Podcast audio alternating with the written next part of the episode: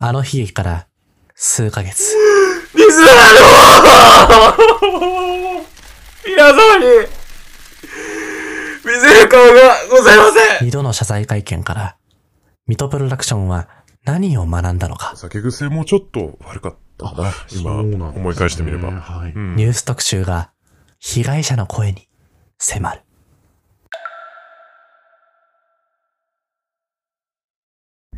たびたび世間を騒がすミトプロダクションが手掛ける人気ラジオ番組ダンディー茨城の放課後レディオ。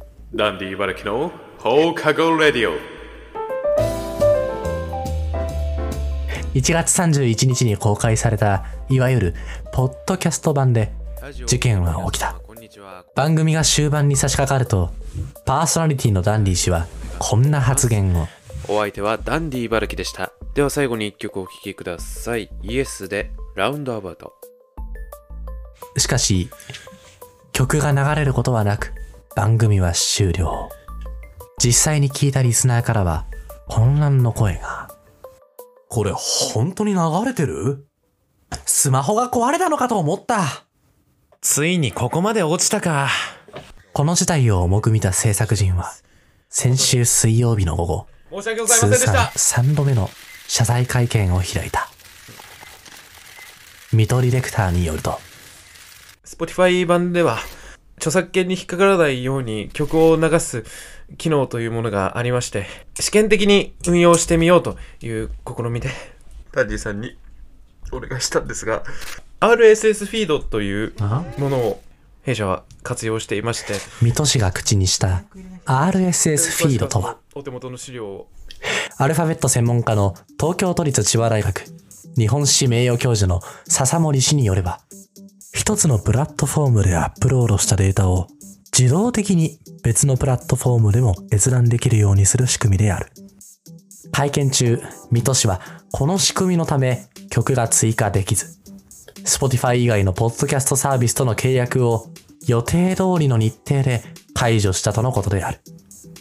質疑応答では、は、設立から通度あ通算3度目の、はい。お今、いわゆる炎上となるわけですけども、はい。はい。以前からですね、はい。まあ、あなたじゃなくて、はい。金柴プロデューサーがお話しされていた、はい。再発防止に取り組む。これは一体、あの、今どうなってるんですか？もうね、あの、はっきり言わせてもらいますけど、全然、はい。あの、進んでるように見えない、この取り組みが。嘘だったんですか？ご説明ください。えー嘘ではなく、えー我々一度、えー親身に再発防止に取り組んでいました。その親身というのは具体、いいですか？その親身に、親身にというのは具体的にどういったことをやられてるんですか？ご説明ください。例えば、反省会議を、えー30分に一度執り行ったり、えー御社の行動理念である死ぬまで働けよに追加して、お客様第一という理念を新しく追加させていただきまして、えー社員の意義を、ん社員の、台本読まれてます？あ、いや、違う、あの、ご自分の言葉で説明してくださいすい。ません。ちょ、ごめん、ここなんて読むの？これ。あ、根気？あ、根気か。確かにこれあったね。懐かしい。え、社員の根気を鍛え直すといったえ取り組みが行っています。えー番組内で、はい。Spotify 以外のポッドキャポッドキャスト版は、来年度前半に削除すると、うん。ご説明されてましたけども、あの、その点に関してはいかがお考えでしょうか？あの、まあ、我々から言わせてみればですよ、はい。予定が早かったんではないでしょうか、い。いえ、全くそのようなことはなく、予定通りに取り行うことができました。本当ですか？はい、本当です。番組、あの、ダンディさんの番組でも、はい。同じ系列で、ミトプロダクションさんが、あの、はい。すあのーはい何ですか、えー制作されている、はいはい。えーお昼の放送でも、はい。まあ、来年の前半に削除すると。はいまあ、はい来年の前半っていうのはこれ言うまでもなく、はいあの、24年になってからというわけじゃないですよね。はい。はい。あの、に、令和はい6年度に切り替わったタイミングで、はいという話ですよね。はいしかしこれ早まっていますよね。はいはいいかがお考えですか、はいすみません、あの、もう一度、お願いできますか？ですから、はい。あの番被害に遭われたのは、あリスナーのみならずですよ。はい各、ポッドキャストサイトの担当者さん、はい。えーまあ、名前出してもらいますけども、はいうん、Apple Podcast の人、はい Google Podcast の人間、はい。えー、そして Amazon Music のヒューマン。この3種類に分かれると思います。あの、以前まではですね、リスナーの人たちを誤解させてしまったりとか、はい。困惑させてしまったり、傷つけてしまったりとね。はいそういう形でまだリスナー内でそれとかまだ良かったんですよ。はい。でもね、今回は分かってますか？本当に。話聞いてますか？聞き取りづらいな。今回は、今回は、もうた、あの、よその人にも迷惑かかってて、はい。ね？せっかく契約してくれてんのにさ、滑舌がどんどん悪くなって。そのようなことに対して、はい。何も、はいあの、食材の気持ちとかね、謝罪の言葉はないんですか？はい。はいじゃないですよ、はいじゃ。聞いてるんですか？聞いてま、聞いております。謝罪の言葉を、ないんですか？教えてくださいはい。えーこのようなことになってしまって、えーポッドキャスト運営の皆様、えー並びに、えー同業者の皆様の信用を失墜させてしまうことになったのは、本当に遺憾ですし、えー何より、何より、リスナーの、リス、応援してくださった、リスナーの、会見を通して制作陣の水戸プロダクションに対する疑念はますます深まっていったニュース特集では真相を確かめるべく関係者に対して独自に取材を進めた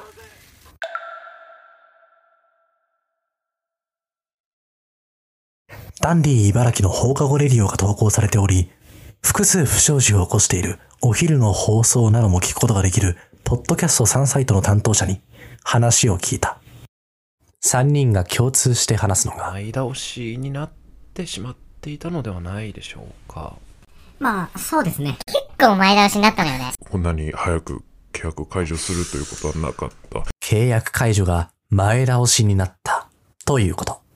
Apple Podcast 担当者の A 子さんは、はい。あの、実際には、あの、我々の方に、我々の方で、私の会社の方に、えー連絡が、えー来た日程リストですね。はい。えー来年度に切り替わったタイミングの、まあ前半あたりで、契約を解除させていただくという、そういったお話で、まずお手紙をもらって、まあ、まあ我々としては、はい。まあ、あの言い方はあれなんですけども、はい。当然、よそのこう大手の制作人の方と比べてしまうと、まあ視聴率もそこまで、まあ、いいものではないということで、あの、まあ、まあ、普段ですとですね、はい契約解除となりますと、はいうん実際に対面で会ってみたりだとか、はいはいあと、こう、天候の都合でとかの場合はオンライン会議も踏まえるんですが、はい。まあ、お手紙いただいてますし、はいはい電話でご連絡して、契約解除の手紙を受け取りました。来年度の前半にという、なるほど。そういうお話で進めたんですが、はい。あまあ、今週の、ポッドキャストダンディ、えー、曲が流れてないと。まあ、そういうところに気づいて、すぐに電電話の方を入れさせていただいたんですが、私の名前で。はいはいはい。まあ、その電話ではい。返ってきた言葉が、うん。あ、わかりました。こちらにも把握しております。ご連絡ありがとうございます。もう一つお話よろしいですか？契約をはい。本日付で解雇させていただきたいと。もう解約ですから、解約させていただきたい。本当にびっくりして、はい。まあ何かの、まあ彼ら本当にこうジョークにね、あの、ユーモアの、ユーモアに富んだ人たちなので何かの冗談だと思ったんですが、はい。まあ冗談ではないらしく。お手紙で書かれた内容はい。の、もう嘘だったというのももちろんショックなんですが。あれほどですね。大きな会場で、はい。大勢のメディアにはい囲まれた状況で、はい。嘘をつけてしまう金島さんじゃないですけど、うんまあミトうんディレクターのディレクター。はい。まあ恐ろしさを、まあ、常に、常にというか、あの日実感しましたね。Google ポッドキャスト担当者の B 子さんにも話を聞いた。ていうか、結構前倒しになったのよね。そうなんですかうーん。え、何ヶ月ぐらいかしら ?3 ヶ月とか ?3 ヶ月うん、結構ね。行ったわよね。びっくり。こっちも、なんか、なんか、切るなら連絡来るかなって思って契約書をサインした時も、はいあのー契約解除するときは、まあ何かしらの、なんて言うんですか、対面とか、コンタクトを取って、で、正式に契約を切るっていう流れは通してたんですけど、えっ、と、金柴プロデューサーさんとか、ああの時水戸ディレクターもいたかな。そうなんですうん、それで、正式な契約を結んだつもりではいたんだけどね。なんでかな急に、その、ダンディ茨城さんだっけ？流れたじゃない？はい。その時にさ、はい。なんか、曲が流れないっつって。それで、まあ、いち早く気づくことができたんだけど、からさ、なんか、と、この前差しで飲んだんだけど、その時もね、なんか、あそこ、怪しいよって。こういったことはよくあるんですか？まあよくありましたね。その会議とかも遅刻気味でしたし。うんとにかくね、私ね、許せないのが謝罪をしないってのが許せないのよね。すみませんの一言がないといういや、ことですか？ないんですよ。そういうところで人情に欠けるな。Amazon Music 担当者の CEO さんは次のように語える。ー、水戸プロデューサーさんとも何度かお会いしてますが、な、な、なんかこう、人当たりのいいような。今の水戸プロデューサーというのは水戸ディレクターのことで間違いない。ああ、す、すいません。ごめんなさい。緊張してて。水戸ディレクターと、はい。何度かお話しする機会がありましたけど、ああんな、この、何の連絡もなしに解除するといったことをするような人には見えなくて、あ、そうなんですか？誠実そうな人で、はい、僕も、あの、いろいろ勉強させてもらってたんですけど、はい。こんなことになって、あの、ざ残念、残念です。はいはい。え、以前から、こういった、あ事件は多かったんですか？でも一回、その、あ あまり関係ない話ですけど。その、店員さんにタメ口だったり、はい、その、きつく当たったり、物に当たったりとか、酒癖もちょっと悪かったかな、今、思い返してみれば。はい。うん。そういうプライベートな面が少し目立ってはいました。このことを水戸プロダクションにメールで問い合わせるも、会見でお話しした通り、契約解除は予定通りの日程で行われたものと認識しています。また、水戸プロダクションとの契約が続いている Spotify の担当者は、ノーコメントとさせていただきます。スタッフは引き続き取材を進めている。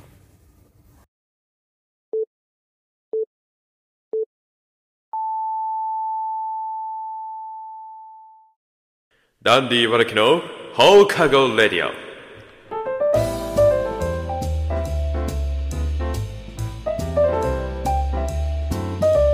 ラジオをお聞きの皆さん、こんにちは。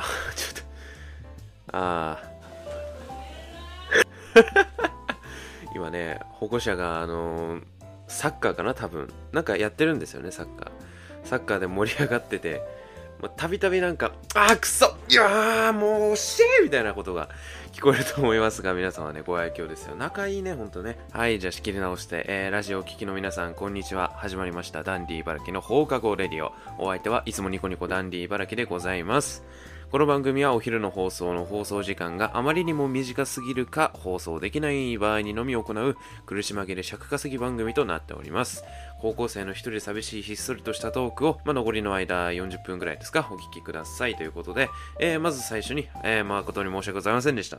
前回ね、Spotify 版の方っていうか、今20分間をね、聞いてくれた方はわかると思いますが、流せなくてね、いざやろうと思ったら、編集者画面に行って、で、いつものように、まあ、あのーファイルをね、選択して、だってやるんですけど、そこでね、そのラウンドアバウトを検索して、シュッて入れようと思ったら、エラー吐きまして、ね、他のところに RSS フィードで登録してる場合は、お前できねえからこれバカだなって言われましてね。いやー、謝礼を聞かせてさ、ラウンドアバウト流そうと思ったの。その、ジョジョをき見てる人はわかると思うんですけど、まあ、エンディング曲に採用されてたりするじゃないですか。だからちょうどいいなと。まあ、ジョジョ知らない人でもね、まあ、ちょっと前に流行った、その、To be continued っていうミームでたびたび聞いたかと思いますけど、いつかできるようになるでしょう。うん。ちなみに、ここだけの話なんですけど、その、前倒しにはなりました。はい。前倒しにはなりました。ニュースのあれで、まあ、大体察しはつくと思うんですけど、ね、Apple Podcast とか Amazon とか Google とかで、もしこれから聞こうと思っていた人たちはですね、申し訳ないんですけど、あの、Spotify でお願いしたいと思います。いないと思うけどね、一人も。はい。まあ、今回はおまけ会って感じですね。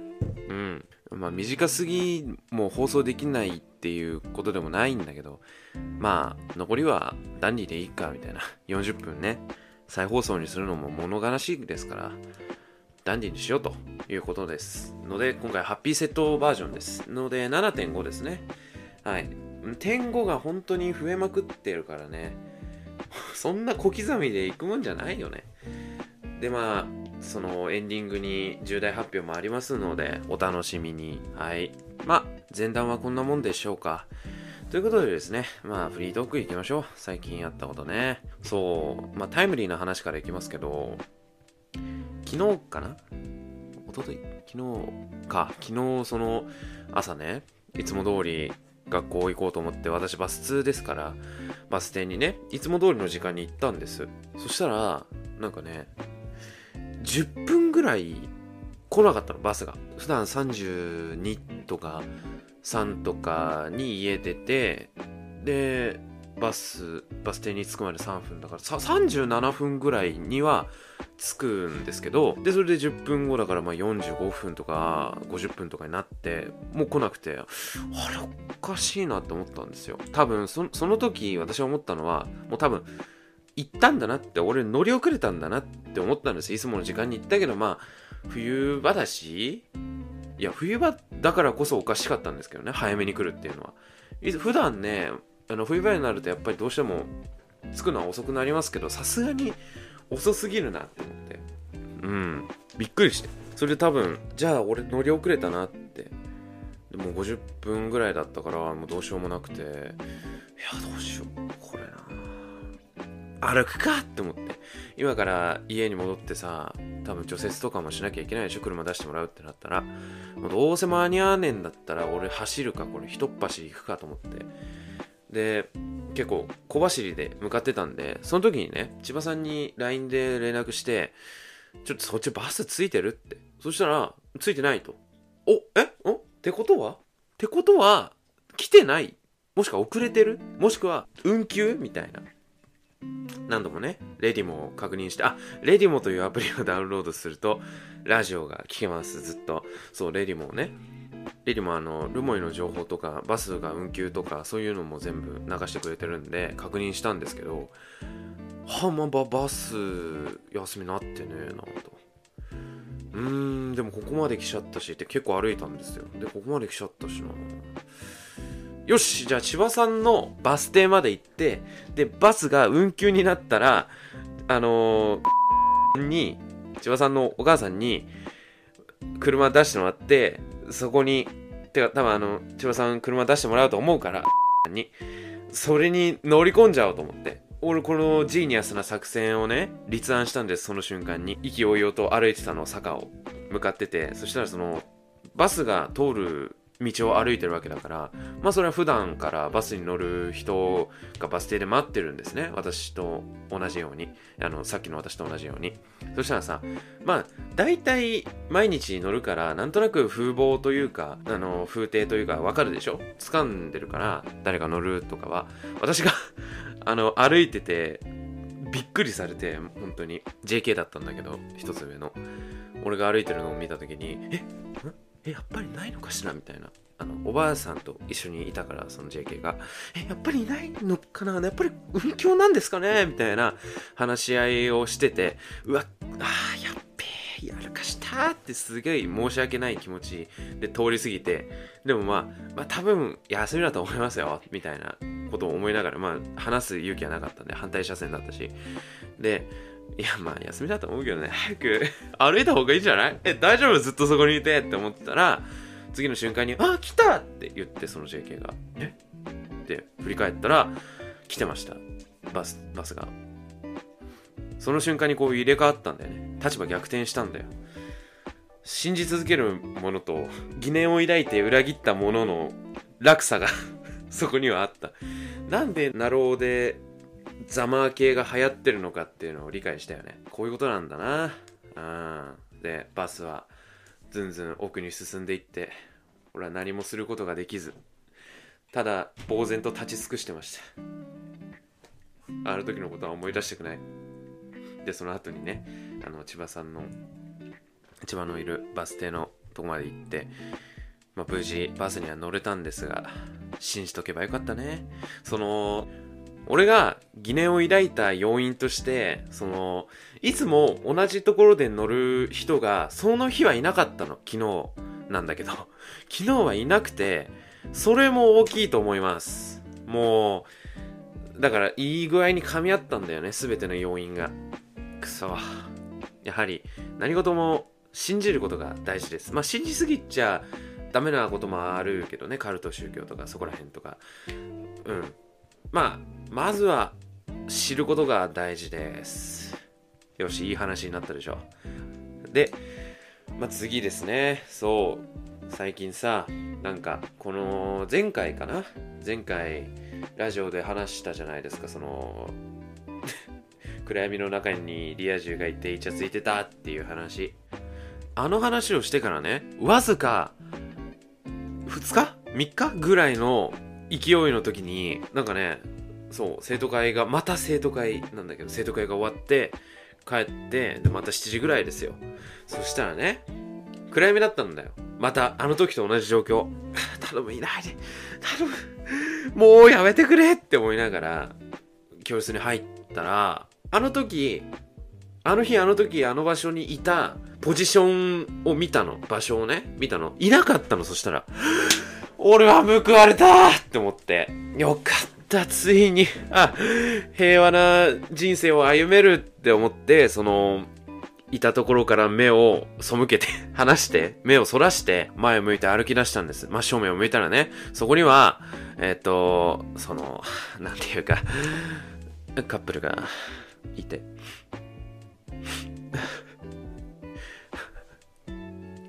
ひどい。カップルが、リア充が、ハベックがさ、座ってて、しかもジャンバーの近くに、一番後ろの席で、また端っこにいるなんで端っこにいるんだよ、毎回毎回。真ん中にいればいいじゃん。見やすいようにさ。で、なんか、その、イチャついてたんだよね。で、はぁって俺膝から崩れ落ちたよね。そんな二段構えでトラップを仕掛けてくるとは。布石だったんだ、この時のための、と。前回あそこにいたのは。やられた。もう、ポ、ポジションを統一化してください。はい。2期で声優を変えるな、本当に。人気出ないぞ。マジで。それで、ジャンバーはどうしても取らなきゃいけないからさ、その近くに行くわけじゃん。うわ、くっそ気まずって思って。あの、喋っちゃうんだよ。その、なんていうの、分かってくれる人いるかもしれないですけど、その、気まずい状況の無言がどうにも苦手で、私は。なんか、なんか喋っちゃうんですよね。いやーね、みたいな。なんか喋っちゃうから、その時のね、再現するけど、ジャンバーを取ろうとしてる時の俺ね、いや、やばいです。あ、ごめんなさい、ごめんなさい。いや、申し訳ない。いや、お二人の時間を。いや、ほんと申し訳ないです。いや、もう、彼氏の殺意の目が、ああーってなりながら、ぺちゃくちゃ喋りながら撮って、そそくさ逃げてって、隣の教室に行って叫びましたけどね、泣き崩れたんだけど、頼むぜちょっと、ちょっと喉痛えな、今日な。なんだろう。昨日叫んだからかな。昨日撮ったんです。ニュースのやつはね。だからその余波かな。喉が痛い。ちょっと頼むよ。2回も。あ、でも、あの、悲しいお知らせなんですけど、まあ、さん、あその、あんまり言っちゃダメかな。まあ、全然今の話に関係ないんですけどね。3年生は、あのもう学校に来なくていいんで、来ることがなくなるんですね。いや、残念悲しい。すごくね。いやいやいや、心に来るな。うん、涙ぐましいです。のでですね、私の平凡な日常は、またこれからも享受できると思います。よかった、戻ってきた。いやいやいや、悲しがってました、彼女が。今の話関係ないんだけどね。悲しがってましたよ。クズだな。クズ発言だったな。すいませんでした。いやー、申し訳ございません。ということでね、えー、嬉しい気持ちの中お便り読み上げていきましょうか。はい。ラジオネーム月が綺麗ですね。えー、届かないから綺麗なんですよ。ダンディ茨城さん、こんにちは。いつも楽しく聞いています。先日、部屋の掃除をしていると、昔のアルバムが出てきました。一枚一枚めくっていくと、その頃のことを思い出して懐かしかったです。そこで、ダンディ茨城に質問です。忘れたい記憶などはありますか？また、人生で一番最初の記憶は何ですか？これからもダンディ茨城の放課後レディを頑張ってください。ありがとうございます。ということでですね。忘れたい記憶なんて山ほどありますけどね。なんだろう、忘れたい記憶。えーあ、でも、まあ、最近のっていうか、未だに印象に残ってるので言うと、あ、だから忘れたい記憶なんだな。そう、まだ最近、一番最近で覚えてるやつで言うと、入学した時に、そのあ、高校に。高校に入学した時か、で、入学して1ヶ月ぐらい過ぎ去った時の話なんですけど、その、まあ、大体高校にも慣れてきて、まだちょっと人間関係は確立してないかな、みたいな時に、あ、ちょっと待って、話出てきた。話出てきちゃった。もうマジか。ストレスで話出てきちゃったよ。この話したくなさすぎて。忘れたすぎて話出てきた。はい、すいませんね。えー、1ヶ月ぐらいの時にね、その、帰りの会だったかな。で、えー皆さんさようならってするじゃないですか。それでまあ、最後の挨拶ということで、みんな席から一斉に立ち上がるんですけど、その時に、足がもつれたんだよね、確か。あの、つく、椅子か、椅子の足に、自分の足が絡まって、で、後ろに倒れたんです。その倒れ方がね、なかなか自分で言うけど豪快で、なんだろうな、例えるなら、そうね、あの、イイエス・キリストがさ、貼り付けになってるでしょ、十字架に。あれ、あのまま、こう、後ろにパタンって倒れるみたいな感じで倒れたんです。ほんと綺麗にね。そしたらさ、その、ものすごい音が鳴るわけでしょ？ものすごい音が鳴ったんですよ、どんがらがしゃーんって。で、注目を浴びるわけじゃないですか。その、私のその時の席が一番前の一番左だったもんで、まあ必然的に全員の目には止まるんです。でもさ、まだ別に友好関係というか、交友ができてないから、おいお前、マジ？みたいなことは言わないわけじゃないですか。ね全員、シャイボーイだから、日本人だからね。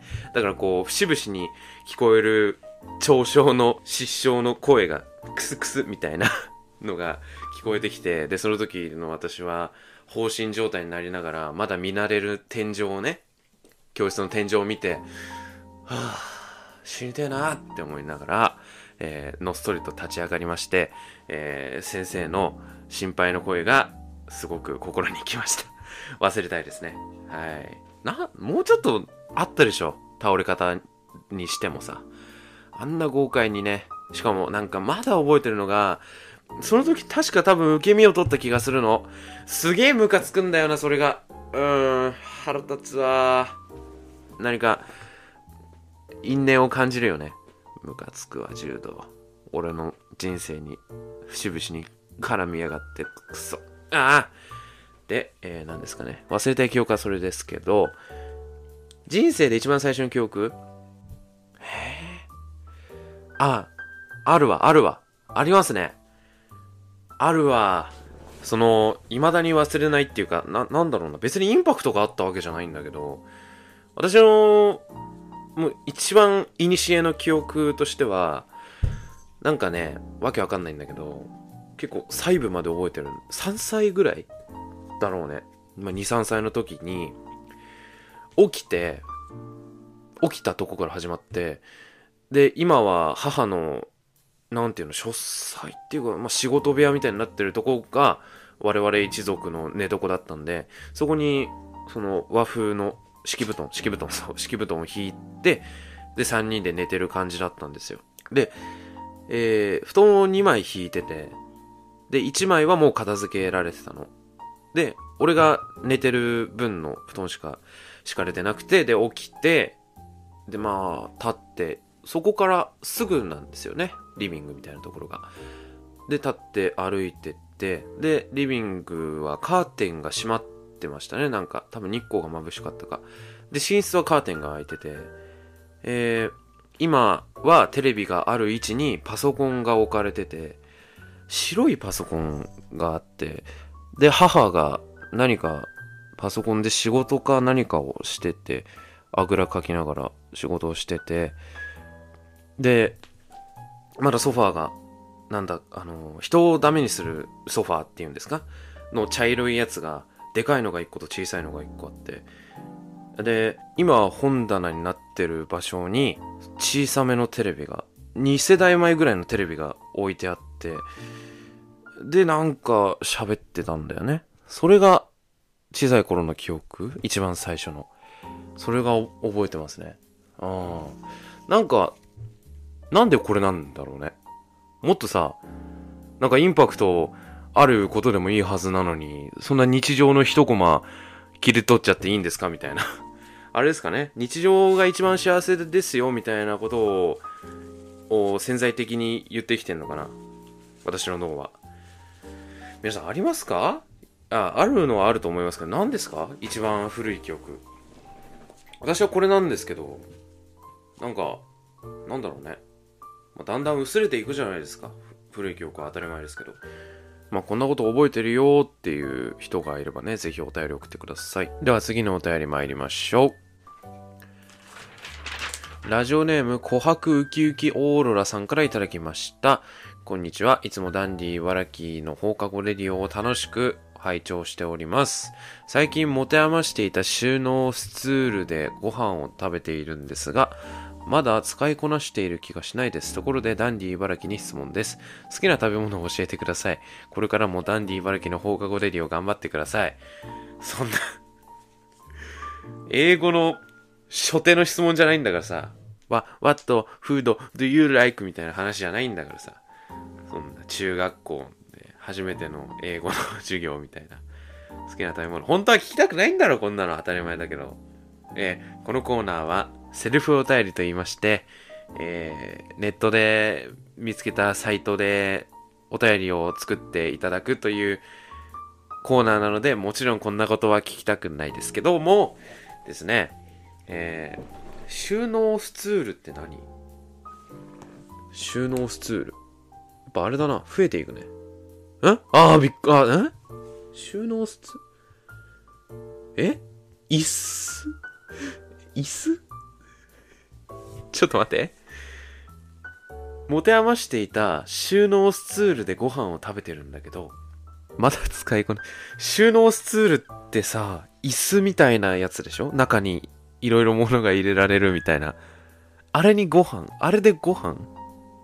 ちょっと難しいよね、日本語って。あの上で座ってご飯を食べているのか、あれを調理器具としてご飯を作ってご飯を食べているのか、あれを置かずにご飯を食べているのかの3択なんです。私の今の脳内だと。でも、まあ、多分座って食べてるんだよね。びっくりした、今。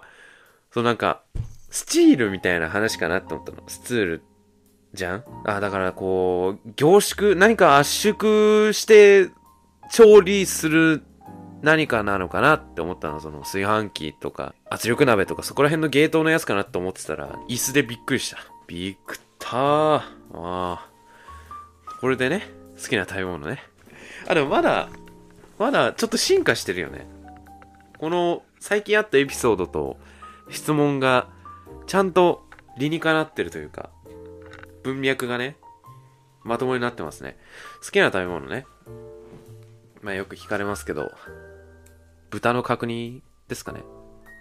はい。あと肩ロースかな。そう、二郎系ラーメンをね、私人生で一回も食べたことないの。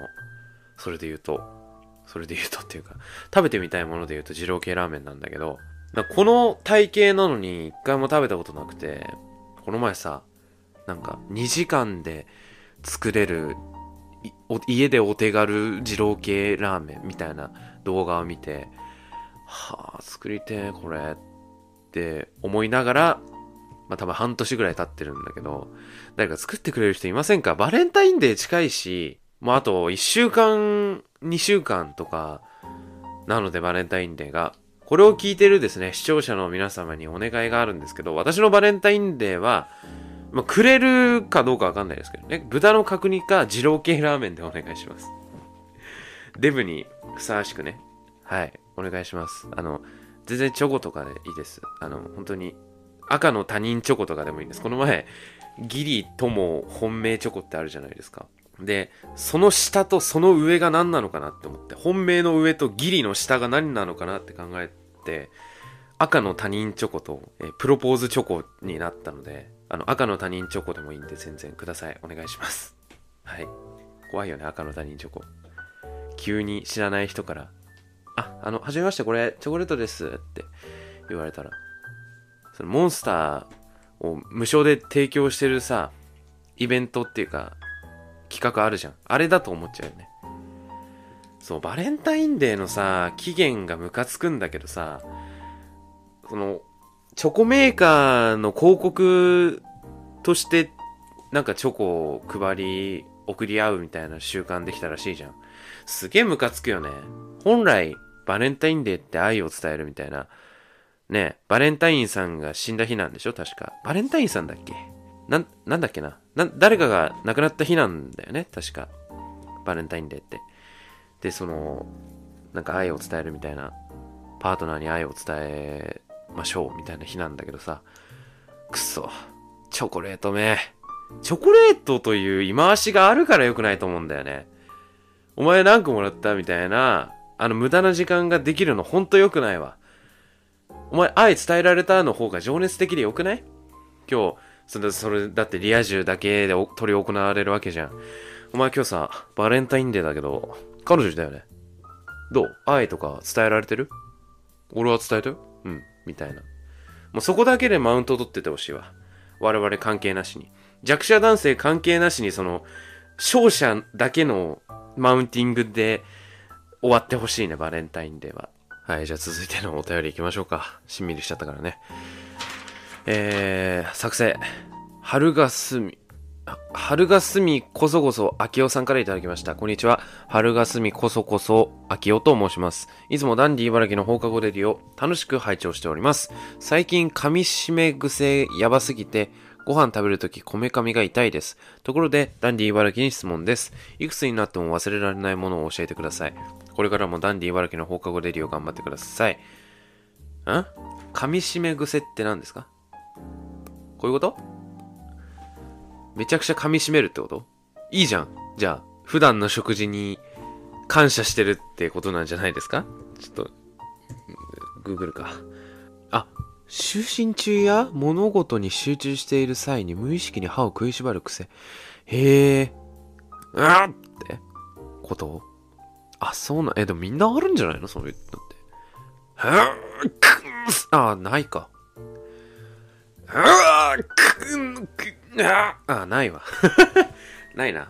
歯浮いてた、今。めちゃくちゃ浮いてた。あー、そりゃあ、残念ですね。すごく、病院行ってください。いくつになっても忘れられないものを教えてください。これは、哲学の話ですか？哲学か。そんなもんお前。愛だぜ。はい。今めちゃくちゃドヤ顔中。いや、わかんないよ。いくつになっても忘れないものなんて。人それぞれあるぜ。初恋の相手とかな。他思いつかないけど。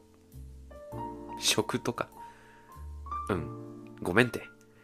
困るってこういうの出されちゃうとさ、うーん、もうちょ、次、次行こう。次次。ランダムランダム。はい、えー、ラジオネーム、不可逆くすっと夏頼りさんからいただきました。ありがとうございます。いつもダンディー茨城の放課後レディを楽しく拝聴しております。あ、やべ。忘れてた。紙の演出。紙の演出ね。えー最近お酒で酔うことにこなれてきたせいで酔ってる時余計なことを喋ってるらしいです記憶が曖昧なので危機感を感じていますところでダンディ茨城に質問ですシュークリームはドーナツどちらが好きですか？これからもダンディ茨城の放課後レディを頑張ってくださいということでありがとうございますお酒はねこなれてきちゃうと怖いですからはいお母さん心配ですお酒は飲んでも飲まれるなといった具合にえー頑張っていただきたいです。シュークリームはドーナツね。まあ、ドーナツでしょ。ポンデリングでしょ。もう王道しか言ってないね。まあ、ポンデリングがドーナツでは一番好きですけど、もちろんシュークリームも好きですよね。まあ、シュークリームで言うと、ほら、やっぱり最近、マッシュルの2期始まりまして、2期のオープニングがなんか流行ってるよね、ネット上で。マシュルっていうアニメがあってですね、そのオープニングが流行ってるんですよ。なんかよくわかんないけど、サビのとこがね、可愛いとかなんか、なんかで、多分、おそらくね。どうせそうだろ？ネット民の指針なんて。まあそれでね、アニメに入ってくれる人がいればまあ嬉しいことですけど、この前一人いたからね、それでアニメ見たよって人が。じゃあちょっと宣伝しておきます？軽く。せっかくマッシュルの話出ましたしね。その、世界設定舞台としては、魔法が一般的みたいな世界なんですね。ハリポタみたいな感じです。ハリポッタみたいな感じの世界線で、で、主人公は魔法が一切使えないと。でも魔法が使えないけど、筋肉もりもりマッチマンの変態だから、筋力で何でもできちゃうよ、みたいな。脳筋プレイができちゃうよっていうのが主人公なんですね。で、その主人公が魔法学校に入学して、で、その魔法学校で魔法が使えないのはバレちゃいけないから、筋肉を駆使して、魔法っぽいことをしていくっていうお話なんですね。まあ結構面白いですし、ギャグ調ですんで見やすいと思いますし、手は出しやすいと思います。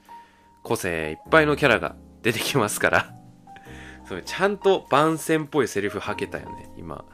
個性いっぱいのって。もう全員言ってるでしょ、個性いっぱいのなんて。はい、面白いんでね、ぜひ見てくださいね。まあこんなとこですかね。じゃあ次のコーナー行きますか。恋愛？コミュニケーション。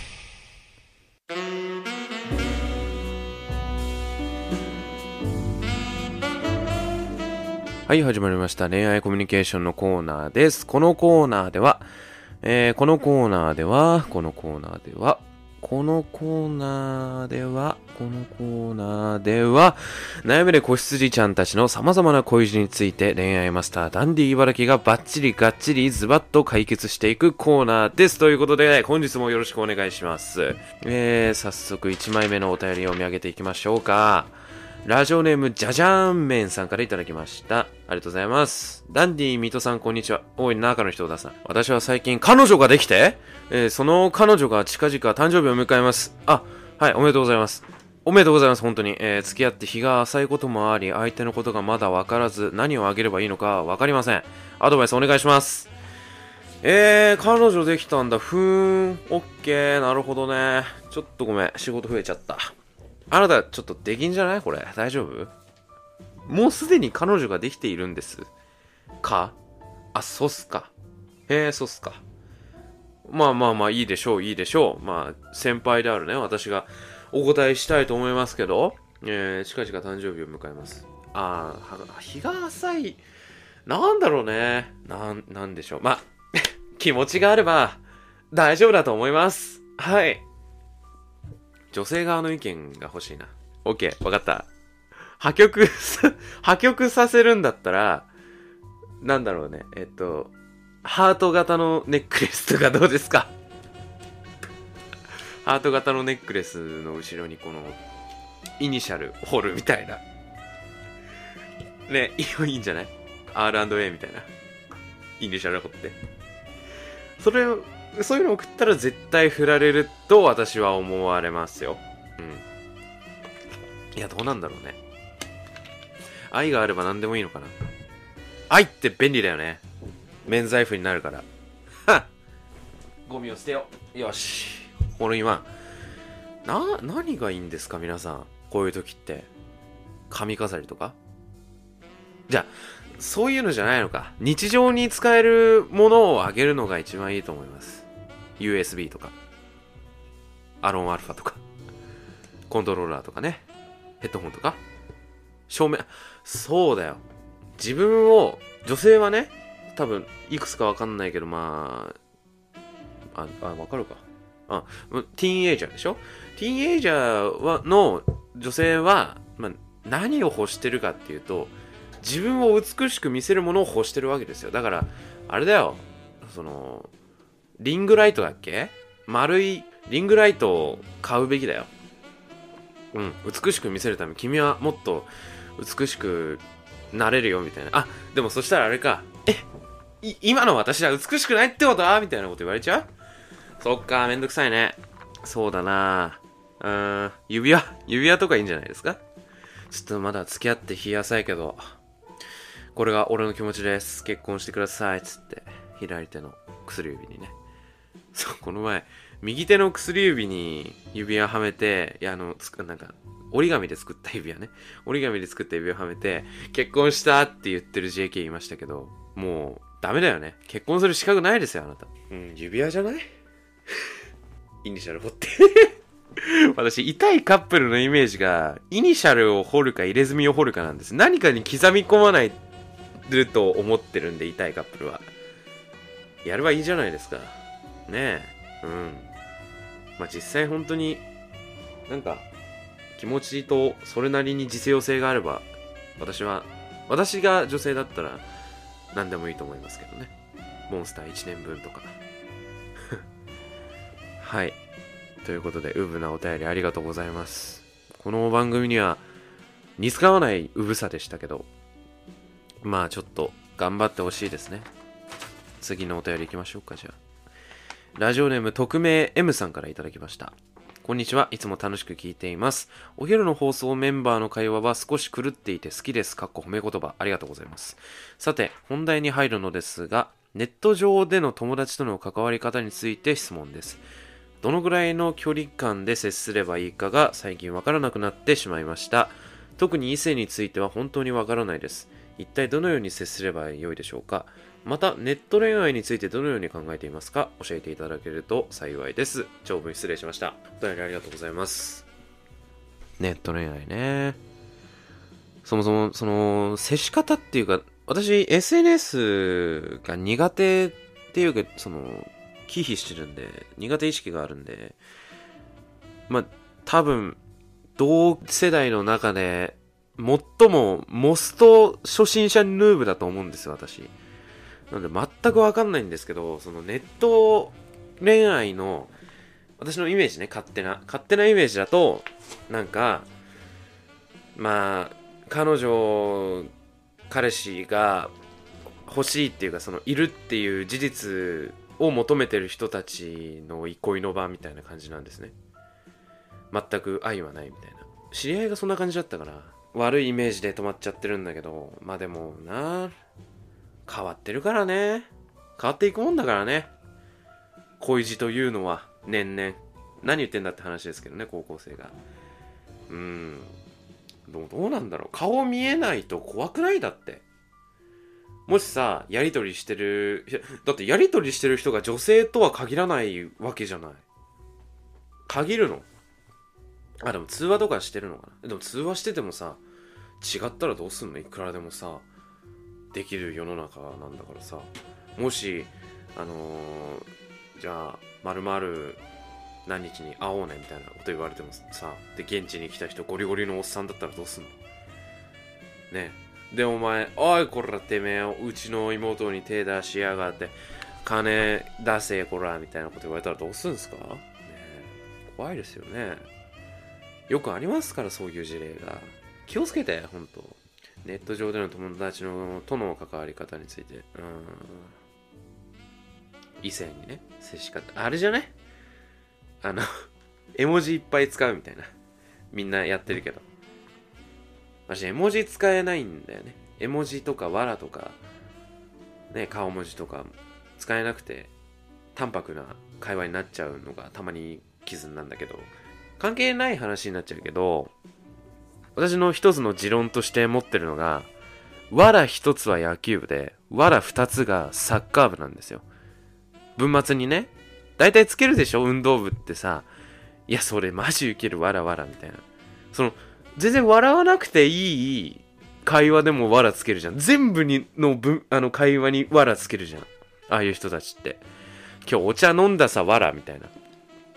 今日振られたわ、わらみたいな。あ、それはわらつけるか。うん。強がってるふりとしてわらつけるか。全然聞いてませんけどのわらをつけるよな、そりゃ。今度確認してみてください。そういう人がいたら。わら一つは野球部で、わら二つがサッカー部。他の、あの、体育会系の部活はわかんないけど、必ず何かの規則性はある。絶対そうなんだよね。本当に。いや、怖かったです。あ、陸上部もわら二つかな。嘘だわ。一つだ。陸上部はわら一つでした。すいません。ちょっと関係ない話で。皆さんも、みんなはどう考える？ネットの恋愛について。私は怖いね。てか、インスタがそもそも怖いんだよ。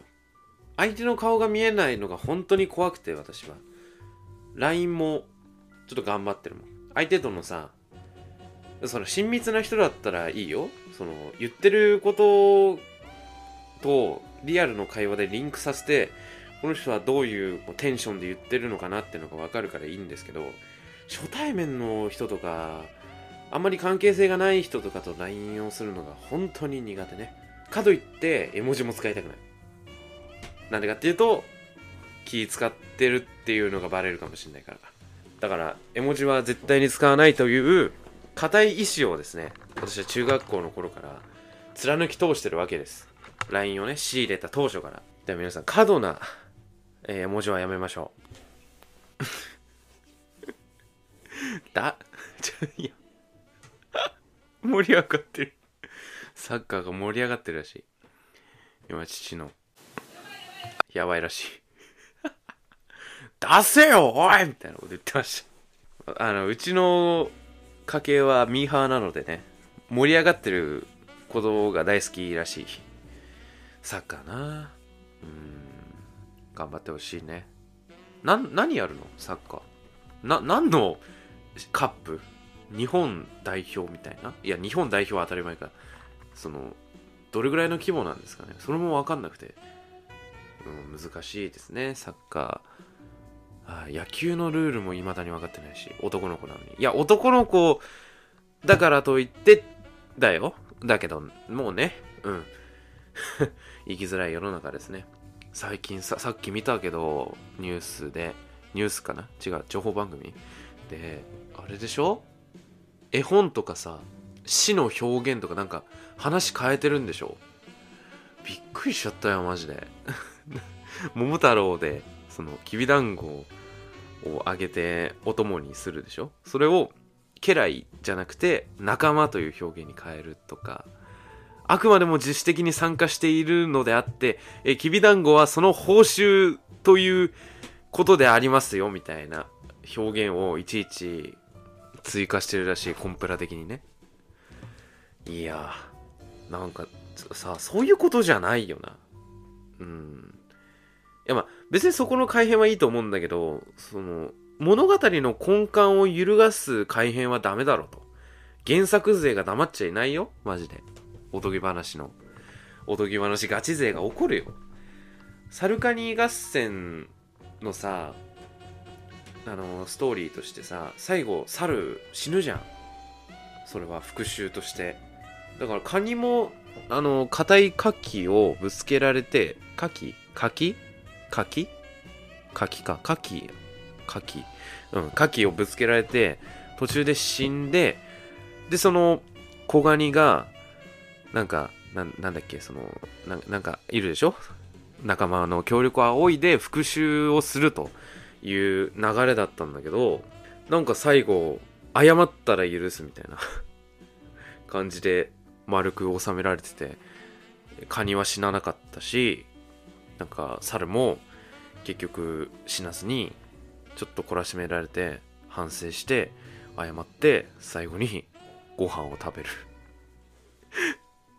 最後に飯を食う。大体最後に飯を食ってる。何の話だっけ？そう、ネット恋愛の話だよ。ネット恋愛の話から、えー、サッカー、そう、サッカーです。サッカーが良くなかったな。まあ、ネット恋愛はよくわかりませんけども、あなたが成功すればね、で、幸せな家計を築いたらね、私のイメージも変わりますから。みんなのイメージが変わる。これを聞いてる。うん。応援していきたいところですね。ということで、えー時間も時間ですし、エンディング撮りましょうか。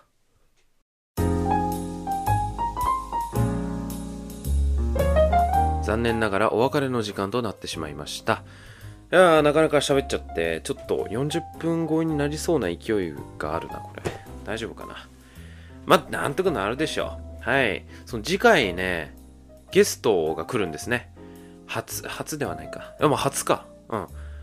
放送作家じゃないですよ。そのゲストが来るんで、まあお楽しみにということなんですけど、ちょっとね、申し訳ないんですけど、こっからあと、来週と再来週の分、あと2話分が、またダンディーなんです。すいません。もう20回に差し掛かったところで、また、結局な、我々なんか節目節目が延長される傾向にあるのかな神のいたずらで。うん。なので、すいません。あと、2話分ちょっとダンディーをお楽しみに、ということ。でまあ、その分ね、20回のインパクトはすごいんじゃないですかもう特別なことが、特別な日に、忘れねえ日にしてやるよっていう感じです。はい。番組ではお便りをどしどし応募しています。メールは 769-moil.fm、769-moil.fm、ファクシミリは016442-3856、016442-3856番です。お待ちしております。また、ポッドキャスト版も配信しておりますので、そちらもどしどし拡散してください。次回がいつになるかわかりませんが、また会えることを願っています。今回は曲は流しません。もちろんね、すいませんでした。本当余計なことしちゃって。いつしかね、いつしかその冒頭のニュースの下りがね、思い出話になりますから、こんなこともあったなって。いつか、そんな未来を目指したい我々、お昼の放送一同。はい、お相手はダンディ茨城でした。じゃあまた